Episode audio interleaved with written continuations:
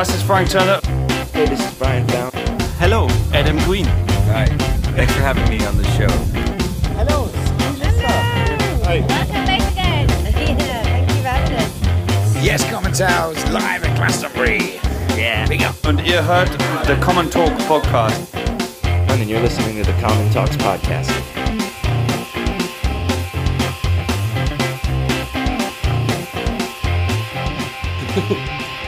Welcome to the Comet Talks podcast, episode 21.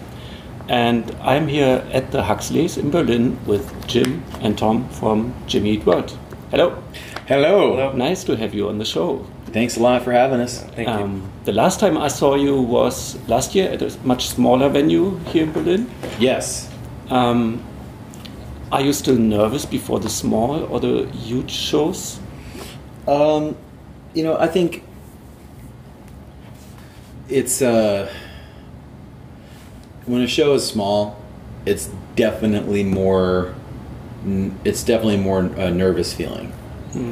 Like when when a show is very big, like a festival, and there's like thousands of people, you're sort of playing to like one giant entity Yeah. You know, it's like you're not really playing to any like singular person. You're just kind of playing to the universe. But it's kind of scared. Though you get kind of scared when you think about if they're going to be broadcasting it on TV or you know what I mean. So you like a don't have lot to think people. about it. Yeah. But yeah, so you just try not to think about that, and Yeah, I usually get a little nervous. But Okay. it's sort of weird. Like I, I get into a state when we're like uh, on a on a big stage where I just start thinking like, you know, this is really no different than playing in like a room like this. Hmm. When it gets, you're just playing. But it's funny that your mind will mess with you, you know, and like like start thinking about those things. Like, Yeah. true. Um, yeah, have you any personal relations or memories to Germany or even to Berlin? Germany is one of the first countries we played outside of the United States. Um, I remember in '95, we were um, getting our records from the label and shipping them over here to uh, Green Hell in in Cologne, and we're selling rec- and Underground Records, I think. Underdog Records, I think Hoffy's place. Uh, we were selling our record. We were basically our our, the, our own international distribution, selling it to uh, like indie places over here. And when we showed up to do our first gig, there was like like 500 people that Hmm. were curious about you know this band. It was it was really an amazing experience. Yeah, we weren't expecting that. Yeah, definitely. Hmm. Do you know any German bands or listen to any German music? Um, we're on tour with a band called Raz. That's pretty good. Yeah, they have the, your support. Yeah, band. yeah. Uh, who was that? Who was the band? Uh, Girl. Yeah. Oh, they're Girl. really, They're really Girl. good. Yeah, Yeah, they're we- really yeah. good. I like them.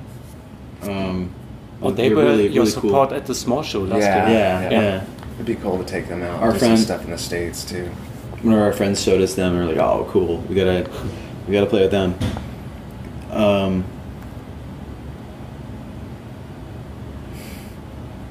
what German, what German then bands there's do you like listen craft to? work and there's all sorts of. I mean, usual. there's like yeah. Rammstein.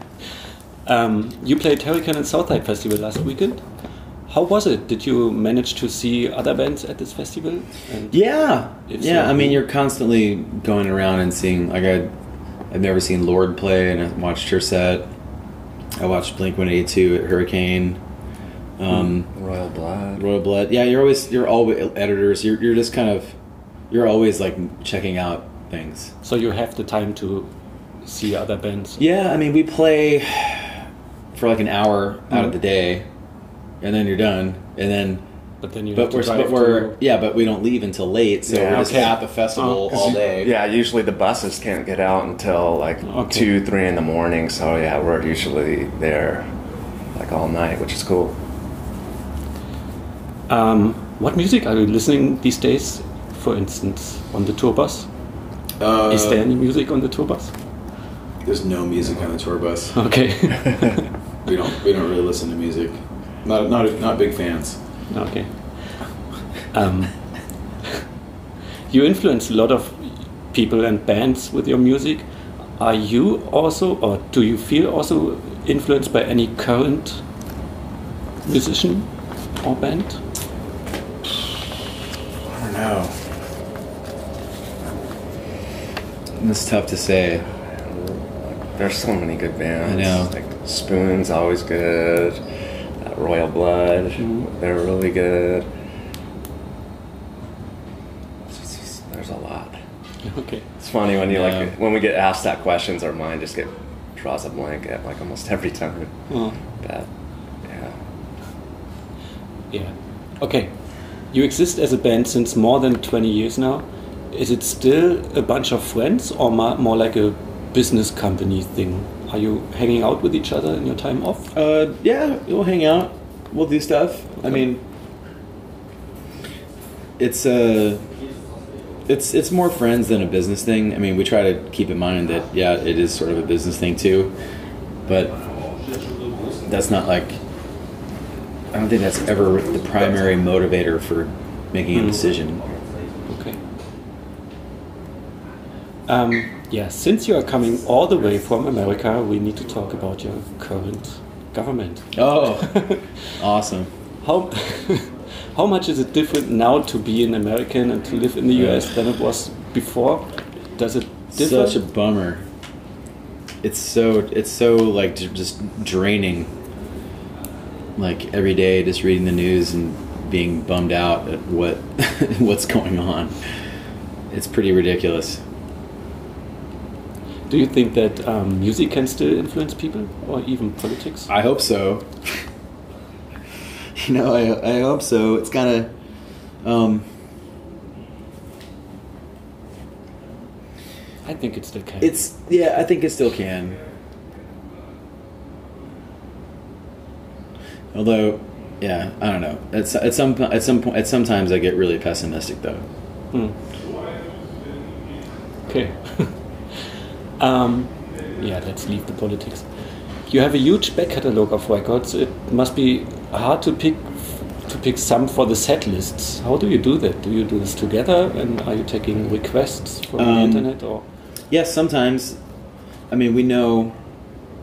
We kind of know how we want to start the show, and we kind of know how we want to end the show, and um, the rest of it we just sort of fill in with, you know, trying to trying to play different songs from different records, and try to play something from all the records at least a little bit. You know, mm-hmm. like it's So you have a different set list each night.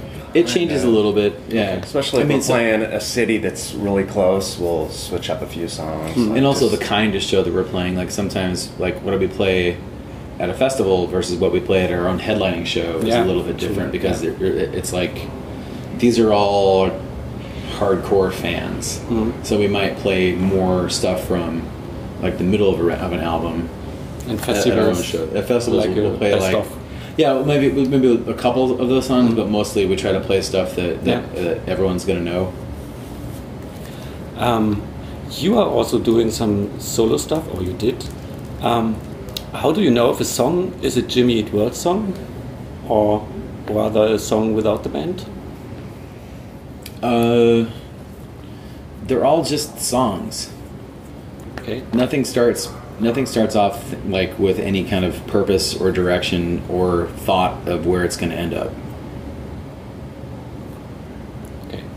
Um, what about the other band members? Any other side projects? One of you is doing gin. I heard in, in an interview. Yeah, our bass player is making uh, has a distillery Yeah. in, in, in Arizona.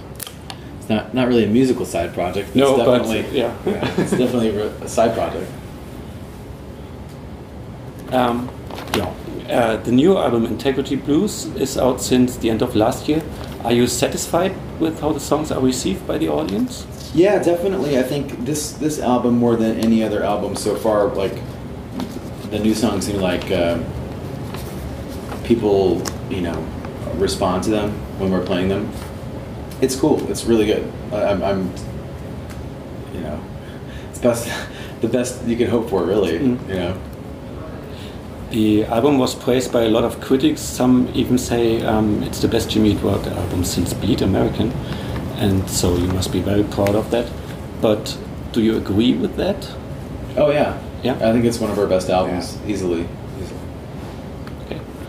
Um, are there any cities and festivals you haven't played yet and really want to? I'd love to play. I'd love to play Airwaves in Iceland. Oh, That'd be great. Or um, Helsinki. yeah, there's still a lot of places that we haven't been, okay. like Eastern Europe. Uh, I don't know how how, but it'd be rad to go to India to play. Hmm. There's got to be some festival happening somewhere. Yeah, maybe hit up some more places in South America. Hmm. 'Cause, yeah, we just went there for the first time like five months ago, and it was we had a really Yeah, you good played time. the Lollapalooza? Yeah, Yeah. right. Yeah, we played Lollapalooza, Brazil, Chile, Argentina. yep, Santiago. It's awesome. Yeah, as we are a small podcast, we like to know if you're listening to some podcasts or if you have any recommendations for us. Uh, he doesn't put out. I like. I've been listening to Dan Carlin's Hardcore History, which is about American. Well, it's not American history, but some. It's a. It's like really detailed, like history, but it, it's in English. But it's like each each podcast is like four hours long Yeah. and some and some are like a six part series on like one thing where each is like at least four hours long Hmm. so it's it's some weighty stuff But it's great on tour, isn't it? yeah no it's, it's engaging it's really engaging you know Oh. like he did one about the uh, anabaptist at munster Mhm. and like that whole craziness that went went down around like uh um you know the the, the like the cages on the on the, the dome there and like what what they were for Mm. like and how they ended up there is like crazy. It's insane. But um it's yeah it's really engaging. I like uh i've been listening to lately. Uh revisionist history malcolm gladwell So mostly history things. no this is like uh more like social Okay. uh, social economic kind of weird things. This American Life is really good. Yeah, it is. I know that. Yeah. Radiolab, you know the big ones. Oh. WTF. Okay, so that was it from my side. Awesome. Looking forward to seeing you later. Thanks. It's gonna be fun. Yeah.